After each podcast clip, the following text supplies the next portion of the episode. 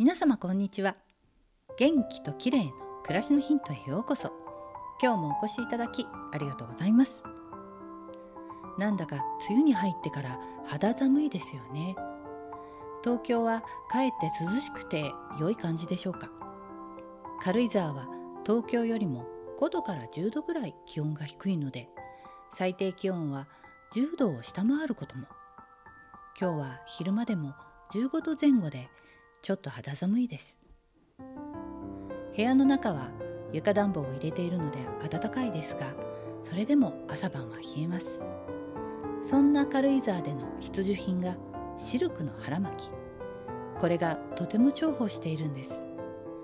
今日は腹巻きの紅葉についてです。腹巻きをしてお腹周りを温めると全身の体温を効率よく上げることができる。これが腹巻きの一番のメリットです。最近はコロナの影響で体温を測られる機会が増えましたが36度以下だったりするとちょっと心配になりますよね。体温が1度上がると免疫力が5倍くらい上がると言われています。腹巻きは免疫力アップにも役立ちます。